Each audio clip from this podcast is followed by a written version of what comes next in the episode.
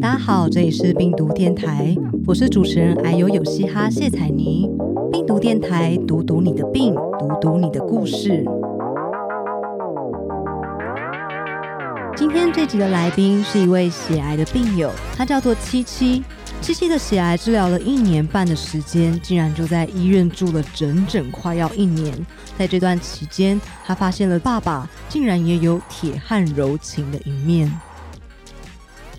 今天这一集呢，我们要来介绍的是一位就是血癌的病友，他叫做七七。七七他有来报名，就是我的电台受访。然后他在报名上面写，他自己是在感情跟工作都非常顺遂的那一年，非常虽小的确诊了血癌。所以今天就想要透过这一集来问问七七，他住了这么久的时间在医院都发生了什么事情？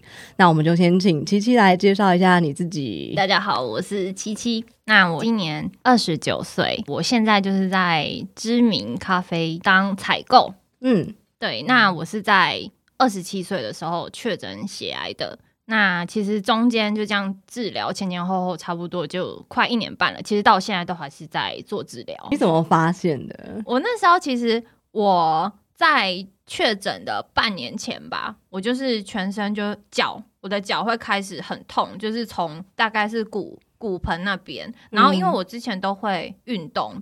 就是做瑜伽或是有氧跟跑步，对，所以我一直以为是运动运动伤害，对。然后，但是我去看了骨科，他一直说没有事，我这个应该是什么椎间盘突出，所以就是每次我去看，他都给我打消炎止痛，嗯，对。然后或者我就我还去整骨什么的，就是什么偏方我都做，但是都还是没有效，就是它一阵一阵就会复复发。但去医院又都检查不出个所以然来。我我也很常，我有去大医院看过，就是振兴啊什么我都去看过，但是都没事，所以我就觉得很怪，但是也没有办法。然后一直到后来，我是最后最后是眼睛出了问题，就是我眼睛就是有点视力有点模糊，然后没办法上班那一种。我就想说不行，我真的要请假去看一下眼睛。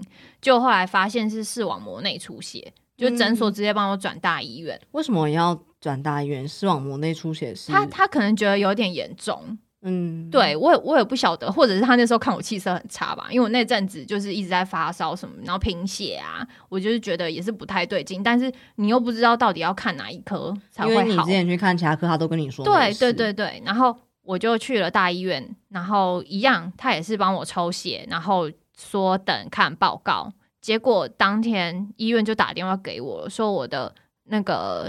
血球指数都是异常的，嗯，然后要请我马上去挂急诊。他说有可能是白血病。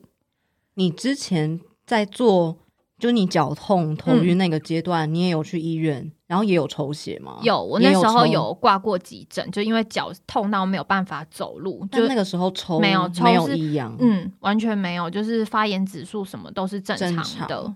但是你那次去亚东医院抽，就是异常，对，已经就是白血球已经到九万多，正常人好像是三到五千。哇，三到五千跟九万其实差有点，而且我的九万全部都是不好的，就是就他已经把他已经嗯，他已经把我好的细的白血球全部都吃掉了，所以我那时候抵抗力非常差。哇哦，嗯，等于说如果正常是三千，嗯，然后。它增长到了九万，对，但是其中全部都是不好的，这大概九万八万多的全部都是癌细胞，对，就是都是不好的，好可怕！如果这是军队的话，对，就代表你体内的属于你自己的正健康士兵，其实有点像是三千去打八万八万七的感觉，没错。然后你就，然后你你继续说，因为你说你后来就收到了医院的通知，对啊，然后我就就是住院了嘛，那。一开始我其实就是只有跟我的主管，然后还有我很好很好的朋友说，因为我不想要让太多人知道，因为第一是我自己也不确定我自己到底什么状况，嗯，对，然后当然是被确诊了之后，因为后续我因为我都没有查嘛，所以我也不晓得我未来会怎么样。当然我就是先跟我比较好的好的朋友说，当然他们全部都是吓到，还有那种就是爆哭的。我就说，我都没有哭了，你们在哭什么？他们就什么？他们就觉得很难过啊！就是就是我一个好好的人，就是怎么会这样？我说我也不知道为什么我会这样。对啊，就是他们，因为我其实生活作息也都算是蛮正常，当然就是偶尔会小酌一下啦。但那小酌是大家都会，毕竟上班就是压力很大。上班不就这样吗？对我不是酗酒，我就是就只是小酌，只是那阵子可能喝的比较有点多 这样，然后但是还作息还算是正常，然后也会去运动啊什么的，所以就是完全也不晓得自己是怎么了，就可能会觉得说。算了，可能是真的自己运气比较差吧，虽小那样子。对，或者是说我以前太把就是工作放在第一，所以导致于可能老天爷觉得我不能再这样下去了。就是你知道吗？就是要别了，别你怎么可以用天谴论来说自己得 这个病呢？没有，就是会觉得应该是这样吧。可能我有一个新的任务要必须要去。去做，所以他可能选择就是。那你那时候怎么跟你主管说这件事情的？我就是很很直接跟他说，因为他其实也知道我的状况一直都没有很稳定，就是因为到后面我都一直请假什么。但因为那时候其实只有我跟他两个人，就是他当然还有一个新进来的员工，当然就是你看这样对新进来那个是不是就很不好意思？因为他才刚进来，我也没有办法好好带他，然后我就生病了。这样子，那时候公司就是正就是算很忙很忙的时候，结果我还这样子，就是变成我好像会觉得自己丢了一个烂摊子给大家，然后我就这样，其实也会有点对，很嗯很，其实是很愧疚，所以我那时候，那你那时候，你那时候在跟你的主管请假，或者是状况不好的时候，你觉得他会用一种你在装病，或者是什么样？觉得你是不是？其实就是想偷懒的方式来看你吗？应该是不会，因为我那时候其实就是，其实我主管就不知道为什么，我觉得他很像就是妈妈，就是他其实蛮照顾我的。然后他那一阵子也都知道我一直就是脚痛啊，他也是帮我想了很多办法。然后我也是就是气色很差。然后他也会帮我，他甚至有一次还在办公室里面帮我刮痧，就我哎，这个可以讲出来吗？在办公室刮痧，当然可以啊！就我两两条这边大红，整个发红哦。嗯。但其实那时候我可能是不能刮痧的，因为我那时候快要确诊，就是快要发病了。因为我的血小板其实是很低的，我这样一刮痧很容易。就是对，因为我们不能有出血点那些，就我没想到这样一刮，当时也不知道你是什么。对对对对对，然后嗯，我这样请假，我觉得我比较对他很抱歉，就是变成他要再去多接收我这些工作量啦。但他真是好老板呢，因为我有朋友。他说他还没有正式确诊，他是他是骨肉癌。嗯，他说他还没有正式确诊骨肉癌的时候，他是在一间媒体公司，就是当实习生。然后他那一阵子其实就是也会脚很痛，就是髋关节超爆痛。但他可以感受得到，他那个时候如果去跟他的主管说他脚真的好痛好痛，他需要请假，他其实是会感受到，就是他的主管是会用一种。你是不是在好小啊？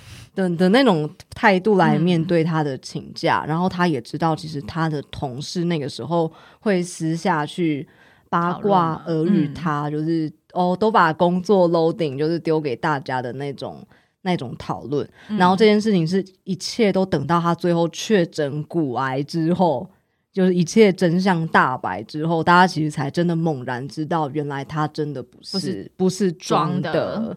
所以，我真的觉得你的主管是真的很 nice，他没有用就是先怀疑你的角度，就是去看待你。对，可能是因为我那时候真的整个人就是呈现我脚很痛，对我脚好痛，因为我那时候连在公司走路那个是演不出来的，就是演不演不出来的痛，我整个是掰咖哎，就是因为你这边很痛嘛，你根本就没办法走，所以。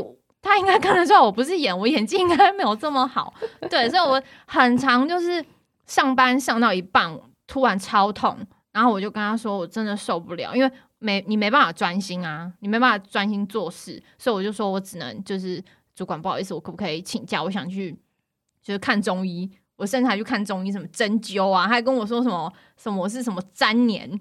然后 还给我针灸超痛，然后每次还收刮，那医药费超贵，一次都一千多块，因为他他给你一大堆药，什么我也不知道那什么药，然后中药包还是什么的，嗯，对，所以我就觉得他。他真的是对我很好。你那时候有提到你确诊，其实是在你感情跟工作都很顺利的状态。那你最后，因为你有提到你在医院几乎住了一年的时光，一年都跟我们在台北租房子，就是跟房东签一年约，几乎是一样长的时间对嘞。那你这样子对你的工作还有感情有产生什么影响吗？你有就是因此离职什么的吗？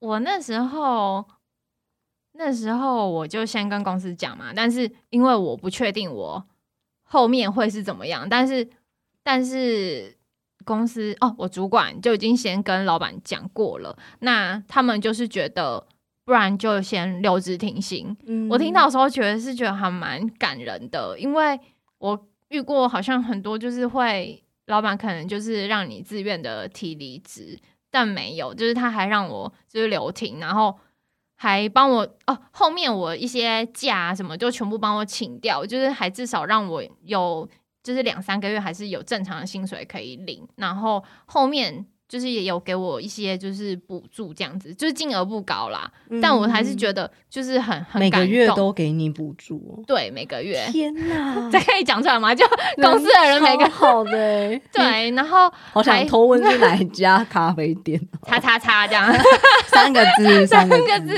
对啊，然后工作上大概就是这样，但是感情就是 就是怎么了？就是出了很大的问题，没有啦，就是后后面还是就是分开了。其实我在一直到我生病的时候，我其实有一段时间是觉得还蛮崩溃，就是甚就是在医生有跟我说你要不要先冻卵的时候，因为嗯如果一移植可能就或是化疗，其实都会影响，因为我化疗这么久，其实月经都是没有来的，对，它会影响荷尔蒙那些。嗯嗯嗯，对，然后我就跟我男朋友说，就是我其实没有考虑要冻卵，因为我就算冻了，但是我如果没有好起来，那是不是好像也没有什么用？也也没有动的必要，，对，然后结果他就说没关系，其实我觉得只要你可以好起来就好了。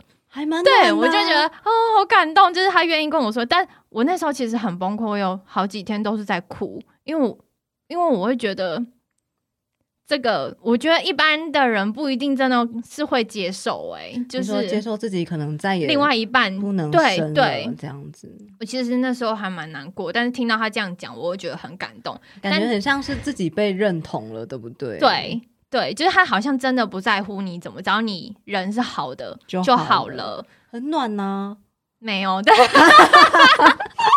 样？没有怎样发生什么事？但是后来就还是就还是分开了。你们为什么分开？因为听起来嗯他接受了你不能生育，然后也嗯觉得你好好的就好了。嗯可是因为我们其实是远距离，嗯，对，虽然也没有到很远，不是那种国外什么，就一样的是在国内而已。但是变成他来看我的时间，你看他还要工作，然后如果还要来看我，其实我会觉得他可能还是有一点责任心，就会觉得我应该是他的就是责任吗？我自己这样觉得啦。所以他每个礼拜如果没有上来看我，我怕他会不会觉得自己就是这样很不对，所以他但他刚开始是每个礼拜有有，他每个礼拜都都上来，就是来医院这样陪我，就六日。他有时候甚至礼拜五下班，他就会坐车来。听起来还蛮不错的啊。对，可是到后来后期吧，很后面的时候，我就觉得好像他他就不太来台北了，甚至有时候来台北就就也只是就是找朋友，就也不会特地来看看我。我其实也没有他一定要在医院陪我，因为我知道在医院陪是真的很无聊的一件事情，因为根本没有事任何事可以做。嗯，但我那时候其实也不太需要有人二十四小时一直在旁边顾着我，因为我没有到完全没有行行动能力，你知道吗？就是我还是可还是可以打理自己，可就是是可是我觉得，我觉得你的心境应该比较像是他原本每个礼拜都会来看你，嗯然后其实你应该也不是任性的人，你应该也是可以接受，如果他很忙，可能两个礼拜来看你一次，其实也没关系。嗯，没关系。可是你刚刚有提到，他有时候即便来台北，对也不一定会去医院看。对那他来台北干嘛找朋友唱歌，？What？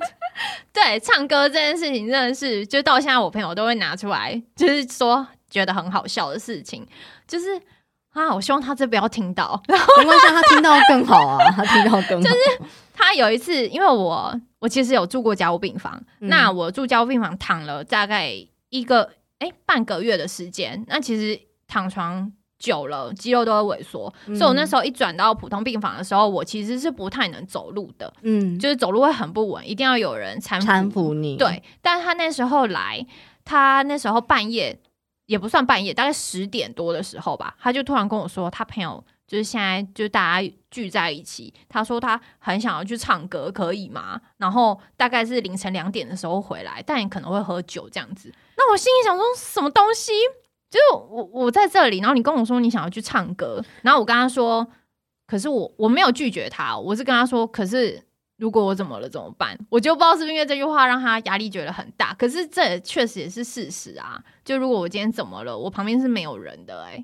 因为他很自从我生病之后，他就很少跟我说一些就是心里话，所以其实对于我自己生病这件事情，我其实也不晓得他在想什么。好啦，分手也好，可是你觉得这件事情会不会 因此有一点影响你的感情观，或是会不会未来有阴影之类的？会诶，其实影响还蛮大的，因为我就会觉得是不是就是。像我现在这样，就会很难去认识男生吧。虽然可能这样看，我看起来是不像漂亮亮的，没有没有，就不像病人。但是我自己会觉得我是啊，就我可能也先给自己贴标签了。然后就是想说，对方会不会很在意说你是一个就是得过癌症的人？嗯，虽然我有别的男生朋友，他们都说这有什么嘛？啊，不是好了。我之前有认识一个。好像是子宫颈癌还是卵巢癌的病友，然后他也是，反正他已经确定自己不能生了。就是反正有一个癌友，他有一个粉砖叫做 Pinko 的一千零一夜。嗯嗯他有说那个时候他是生病，然后刚开始男朋友也是对他无微不至的照顾，然后后来他好像就是一个女人的第六感，反正她后来也是觉得自己的男朋友怪怪的。然后她就发现她男友劈腿，而且是劈腿她的闺蜜。天哪！然后她那时候抓包她闺蜜跟她男朋友在一起的时候，闺蜜还呛她。她说：“至少我的优势就是我还可以生。”好过分，觉得很贱嘛。然后反正最后的，我觉得那件事情对她来说太冲击。就是她说她有好长一段的时间，她对自己贴的标签都是。对我是一个不能生的女生，我是我是一个低过矮的女生，这是不是代表我我低人一等这样子？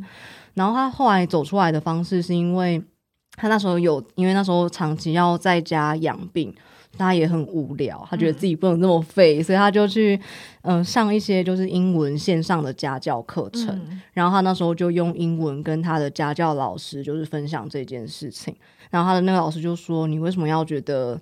自己低人一等。他说：“你已经走过来了，就是他说你撑过这件事情本身就是你比谁都还要勇敢的证明。”嗯，他说：“你应该是要为自己撑过这个病感到骄傲，而不是对你生过这件病、生过这个病感到自卑。”嗯，所以平口他说他其实后来就从那个时候开始比较可以接受自己的现况。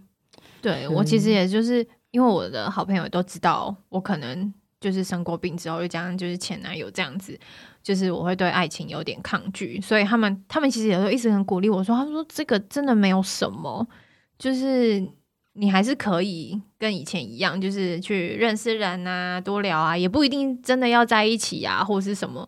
但我不知道哎，我就觉得好是有跨出来一点。那我换个角度问你，假使今天你是健康的人。然后你真的遇到一个你觉得其实很不错的男生，因为知道对方有癌症，你就会觉得你们不能在一起吗？不会吧？可是现在这样问我，因为我已经生过病，所以我当然会有同理心。就是，可是因为我我本身对小孩这件事情就是还好，嗯，所以其实生不生育对我来说，就是这不是很重要的。就我觉得健健康才是才是重要，就是他跟他爱不爱我，就我们两个之间的感情才是比较重要的。所以如果对方今天他已经就是痊愈了，或者是说已经治疗好了，就像过正常人的生活这样，我觉得好像也没有什么差别，就跟我也没有什么差别啊。那你就用这个态度去看自己就好了。这好像在给自己洗脑，人家在洗脑，就说服自己说：“哦，你是一个正常人，你是一个 也不会啊，我们就是正常人，没错啊，我们只是需要就是回医院的正常人而已啊。”对啦，而且我我其实每次跟我朋友分享我的事情的时候，他们都会说：“你到底是在讲别人的故事吗？为什么你可以这么乐观？你是在搞笑吗？”就是他们都说，如果今天是他的话，他们可能没有办法，他们可能选。还有人跟我说什么，他可能去自杀什么的。我说有那么严重吗？他说没有讲这种话，到底有没有长脑子？对啊，他有没有想过你就是当事人会有什么样的心情？对，因为他们都觉得我怎么可以这么乐观？就是因为我的过程可能真的跟一般的。病友不太一样，因为我可能就是住过加护病房、插过管，因为在加护病房那十五天好了，我觉得好像在里面像就是不知道过了一两个月一样，就是每天我都觉得好漫长，我就是不能讲话，而且我那时候很虚很虚。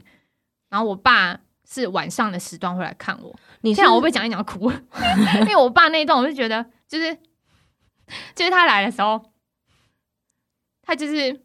就是会摸我的头，然后跟我说，就是快要可以，就是转到普通病房了。嗯，对我就觉得，而且他那时候看起来超憔悴的。懂？你说你爸爸就是用很憔悴的脸跟你讲对，因为我曾经是被发病危通知的，所以他那时候每天来看我的时候。他都问我说：“今天还好吗？什么？”但其实我跟我爸的感情其实超不好的。以前 我说以前啦，就是因为他很严格，他对我很严格，所以其实我什么话都不会跟他说。嗯，然后是一直到我生病了之后，我才跟我们家的人就是有比较密切的。就是关系，就包含是跟我爸爸，虽然我都跟我爸住什么的，但是其实我跟他就是很容易个性，就我我知道他的个性，所以我不太会去踩他的点，但是他很容易就是发脾气的点，我踩我踩他，我不会去踩他的点啦，就是但是他他很容易就是对我发脾气什么的，可能就是他有他自己的坚持的东西，所以他那时候来教病房看我的时候，我其实就是觉得，哦，就是这就是爸爸爸爸对我的爱，就是他每天就是。我即便不能讲话，就是每天都在摸我的头。那时候就是你知道没有头发，就他又摸我的头，说今天还好吗？什么你要加油，说爸爸又帮你加油什么的，就是就是你要赶快好起来。我也要对，我那时候真的是，我就觉得很对不起他。就我那时候就想说，哦，我一定要好起来。我我好像可以理解，因为。因为我爸也是直男，对，就是你知道我爸那种个性，对我爸那种个性，你很难想象说他居然会讲这种话。对对对，因为我我我小时候印象中也是会有时候就会觉得，干我爸到底爱我吗？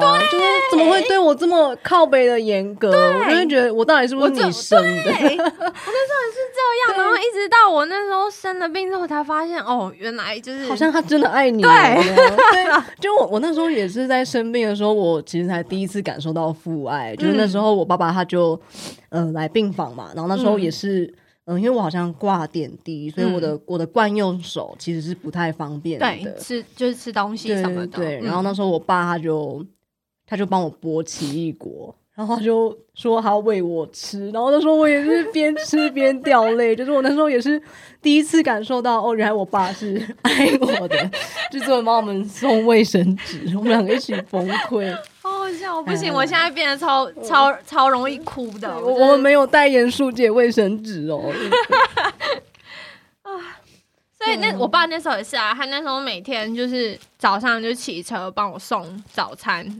然后，但是送早餐的时候还是要别骂我一下，因为他说，他说每次一进来，他说到底要睡到几点？这那时候明明是八点半哎，看你昏迷过哎，你那么虚弱，睡觉会死了。那他就说你到底要睡到几点？我要上班呢。然后看一下，你知道我就觉得就先走就好啦。我说早餐放你旁边，对，没有，他就说你要不要起来吃？然后就开始帮我弄桌子啊，装水啊，就各种就是你知道很像一个妈妈在做的事情。就是他有时候其实。他是真的会照顾人那一种，就他不是那种，你知道，有时候男生可能就不太会。我懂，他就是一种直男式的照顾，就是，嗯，他其实他会去做，但是嘴就是很对，讲话就是不好听，就是不好听。但是我觉得经过生病，你就会知道，其实自己的爸爸真的是不太擅长表达的，但是生病却不小心会逼出他的铁汉柔情的那一面。所以我有时候他像像现在他知道我好了之后，但是我有时候还是会做一些就是违背他的事情，比如说什么去做指甲、啊、做指甲有什么关系？然后这种事很好笑，他还问我说：“你这个医生知道吗？”然后我说：“知道啊，医生说可以做。”他说：“可是我还是觉得不要啦。”然后还跟我说：“你就不要化妆，你就素颜上班吧，那种东西都是化学、欸。”我就觉得他怎么了？真的好像妈妈才会讲的就是会一直碎念，他就说你你这样不行，你要改变你过去的那种生活的方式，你就是以前怎么怎么怎么了，你才会这样这样。我就会觉得天哪、那那个时候在就是交病房看我的那个人他去哪了？这 我有时候都很想说，哦，其实爸爸是爱我，是爱我的，我就不要再跟他顶嘴，他也是为了我好这样。辛苦你了欸。其实你之之所以现在可以稳定，其实完全都是因为你经历了整整一年半左右的治疗，嗯而且你其中有一年几乎都是住在医院里面的。嗯其实我觉得这是一个很辛苦的数字，因为我认识了一些血癌的朋友，他们好像也是做完骨髓移植嗯之后，他们可能会因为呃全身的免疫力、抵抗力都不太好，嗯所以他们其实好像也会被医生去下，就是尽量一整年都待在家家里的指令。所以我觉得血癌好像是相对于所有癌别里面，就是要很长的时间自己跟独自己独处的一个、一个癌种。嗯我觉得他在这一段路上其实是比很多癌症病友都走得更辛苦的。所以其实会很想问你，就是如果呃未来有一些呃听众，他们如果真的不小心很虽小，也也得了就是这样子治疗期间要比较久的嗯时光，你会给他们什么建议吗？我觉得真的就是要保持心情愉快。虽然我知道这个真的很难，因为一开始我也不是这么乐观，但是我就会觉得还有这么多人在就是陪着你，所以你也不能放弃自己。这是我自己啊，我可能就是因为从小可能就是单亲的关系，所以我比较独立，然后。嗯，个性上来说，我算是比较乐观，所以我会就是说服自己说，其实我还有很多事情想做、欸，我不能因为我只是生了这个病，我就放弃了这些。然后，如果而且我那时候心情不好啊，我发现病真的不会好起来，嗯，就是我那个时候状况是越来越差，就是差到我已经很厌世的那一种，就想说每天看着窗外，想说我到底什么时候可以出去？因因为我那时候一住就是四个月，就是 就哇没有好久，就是进去的时候还是带着妆，就是你说你 刚进医院带着妆，然后就是用着光疗指甲，然后你说你是在毫无你要住院的状况之下就是被送进进去，然后就再也出不来，我什么东西都没有带。然后医护理师还说，就是怎么是有王美吗？就是他像没有遇过有做指甲的、啊，然后我叫我卸，我还跟他说没办法卸，他以为我在骗他。那真那个真的要特殊的光疗是真的是要特对是真的卸不，因为他们这样没办法测血氧，会测不到。然后，所以我那时候其实真的心情是很重要，还有真的要吃，就是能吃东西就吃。我知道打化疗什么，就是食欲会下降，因为我也有经历过，就是没办法吃，我只要闻到就是食物的味道，我就想吐。生病就是打化疗的时候会就是吃不下什么的，但是就是要真的让自己去补充一些体力，比如说你可以去吃一些就是营养品，当然就是要医生说可以的，或者你可以去找营养师，营养师会给你很多建议。就是如果当你真的吃不下的时候，你可以就是吃些什么？对对对对对对，因为有些好像保健食品是就是有在做治疗的人是不能吃的，因为每个人不一样啊，所以我不晓得。对啊，但是吃东西就是一件很快乐的事情，我自己啦。然后还有吃什么会让你快乐？这可以讲吗？讲啊讲啊！就是麦当劳啊，披萨我也是麦当劳好朋友，我都偷偷吃，但是我还是有问过医生，但是我会在就是血球好的时候，然后但是不会次数很频繁啦。但是反正医生都说，只要是熟的东西你就就可以吃对，因为我们都知道要快乐很难，要乐观也很难。嗯，那你那时候有没有做什么具体的方法，其实是让自己真的可以比较快乐跟乐观的？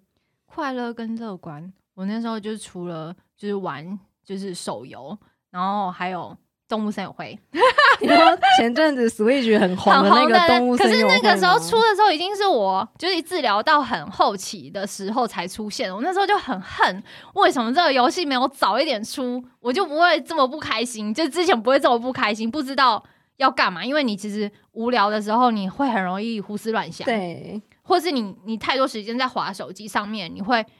看到太多太多的讯息，然后你就开始自己幻想啊什么的，我觉得那真的就是不好。如果你还不如把重心放在别的东西上面，我就放在动物森友会上面，还因此认识了很多的很多的森友们。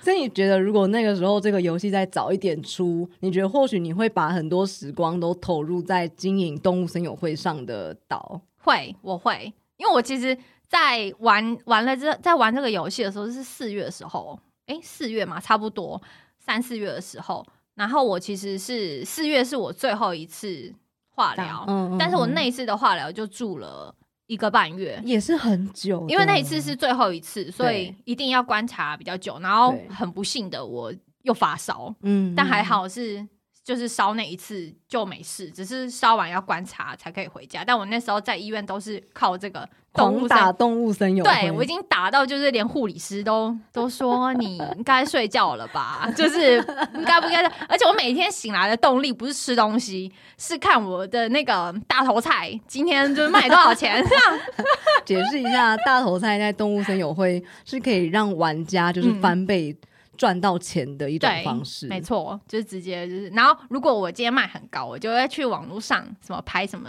就是排队，嗯然后让别人来我的岛，然后我就可以收东西物什么的，收东西对，然后让他卖菜这样。哇，所以你说，其实，在你最后一次的那个一个半月的时间，嗯其实那时候因为有动物森友会，其实让你的怎么讲？因为你很快乐，所以就因此时间其实变得很快，感觉也每天都有一个重心做。，对对对对对，所以在还没有开始玩这个游戏之前，算是度日如年的状态。有，我那时候觉得真的是度日如年，就是剧都看了，然后看到没有剧可以看，然后每天就是划手机、睡觉、吃东西，没有了，好像真的哦，我有偶尔会去就是买书来看，对我连速读都买了，对，还玩到速读，我我那时候的状况是我我买书来看，想说嗯，我就趁生病的时候把握时光，对来充实自自己己好了。结果我看书看没几页就睡着，然后我就会非常的自我厌恶，我就会说谢彩你到底在冲啥小？你为什么不能好好看书呢？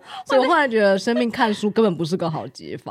我那时候是我不会去买一些就是小说什么，因为我我知道那个我看那个大概两页我就会睡觉，我就是买一些真的自己想看的。然后还有我我那时候很喜欢学韩文，我就自己学韩文，我还买韩文书哦，我还带电脑哦，然后就。把医院的那个桌子，你知道架上去，然后医生还看到，哇，你好认真哦。那是不是我其实才看了一天。我懂，我生病的时候也想说，不然我来学日文好了。毕竟我大学的时候有去就是日文就是嗯上一下，嗯，都五十音都会，嗯然后我就载了大概十几个就是日文的 A P P，、嗯然后后来就再也没有打开过。我就觉得天哪，我到底在干嘛？就是买那些书，就从此以后就白拿。但我觉得这也是一个一个动力，就是你至少你有想做的事情，你就是你就去做，就是不用管你结果会是什么，也不用。管你到底废不废，真的只要在生病那段期间，你可以想办法找到让你可以超级转移注意力，而且你嗯做起来会超 happy 的事情，就下去做。唯一要注意的事情就是，如果你是玩手游，小心氪氪金。不，要氪的过头，你知道？嗯 我有朋友他氪了四万多，我不知道要买什么东西可以买到四万多哎、角色。模拟的道具啊。好的他好像是玩，好像是玩宫斗游戏吧？哦，我知道对，那宫种很可怕。贵诶，那已经到尾声了。就是在这个访谈里面，就是你经历了，就是这一整年的时间，你有没有想要靠北什么事情，或是呼吁什么事情的？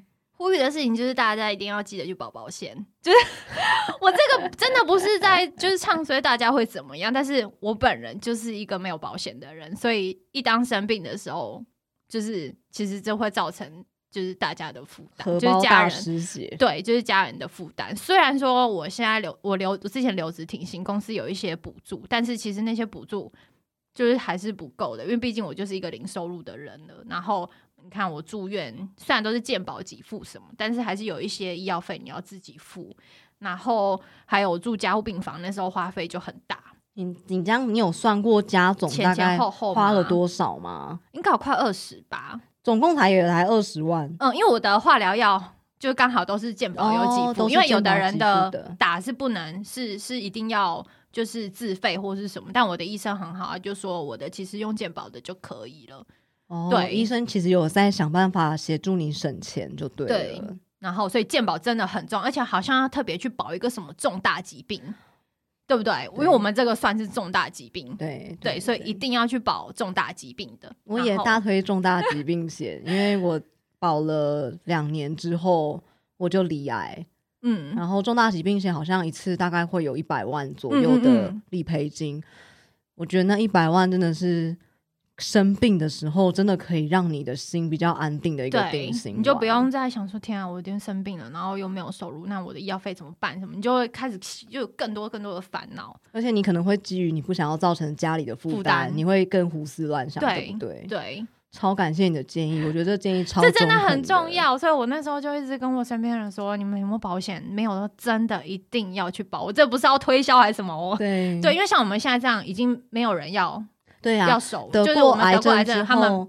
不受理了。对对，因为我们的风险太高对了，可能会让他们赔钱。所以，呃，在场的听众朋友，如果你是还是健康的人，或是你是病友，但你的家人他是健康的话，真的建议他一定要去保保险。那我们就是首推重大疾病险。我先说好，这集完 全没没有有接任何保险的业配。嗯，对啊，那我们真的非常谢谢嗯琪琪，你今天愿意来跟我们分享，就是你的心路历程。